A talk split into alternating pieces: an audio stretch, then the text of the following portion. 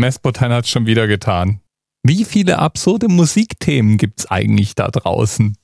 Der Vorschlag für heute ist natürlich als Themenanker die 697 zu nehmen, weil das angeblich die Anzahl Songs ist, die der Künstler Wesley Willis in seinem Leben komponiert haben soll. Manche sagen aber, es waren mindestens mal 700, eventuell sogar über 1000. So genau weiß man das nicht. Ist auch wirklich schwierig zu sagen, denn die Methode, mit der Willis komponierte, die ist, naja, sagen wir mal, eigen. Hören wir mal eine Minute rein. This band played at the Metro. Our turn to people at the show.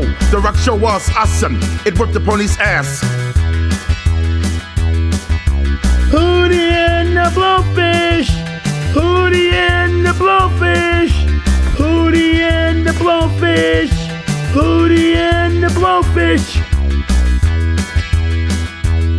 The band played it on. The band got down as they stormed the stage. Hab ich gesagt, eine Minute. Tut mir leid. Ich bin, glaube ich, gerade auf den Pausetaster gekommen. Entschuldigung. Ja.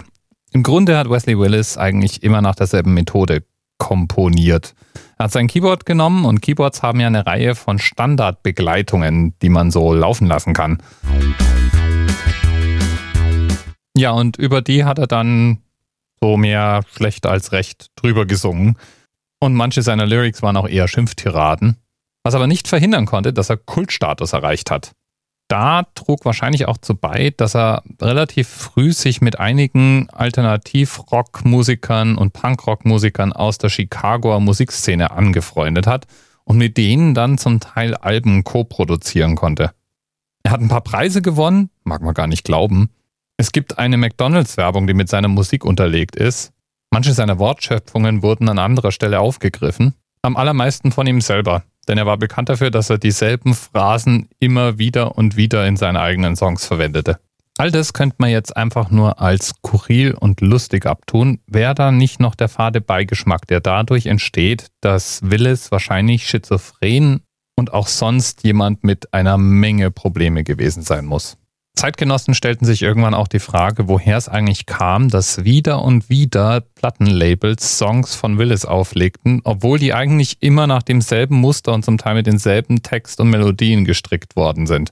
Es wird einfach nicht sonderlich originell, wenn man immer die Standardbegleitung vom Keyboard nimmt und dann eine überschaubare Variation von Textzeilen drüber schreit. Aber immerhin hat es Willis einen einigermaßen anhaltenden Erfolg gebracht auch wenn er mit seiner Untergrundmusikkarriere nicht wirklich reich geworden ist.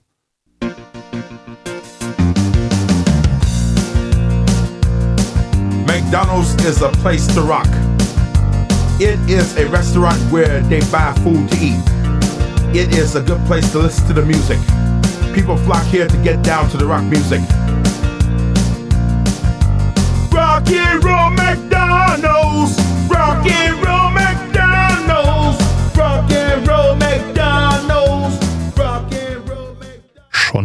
Schräg irgendwie so.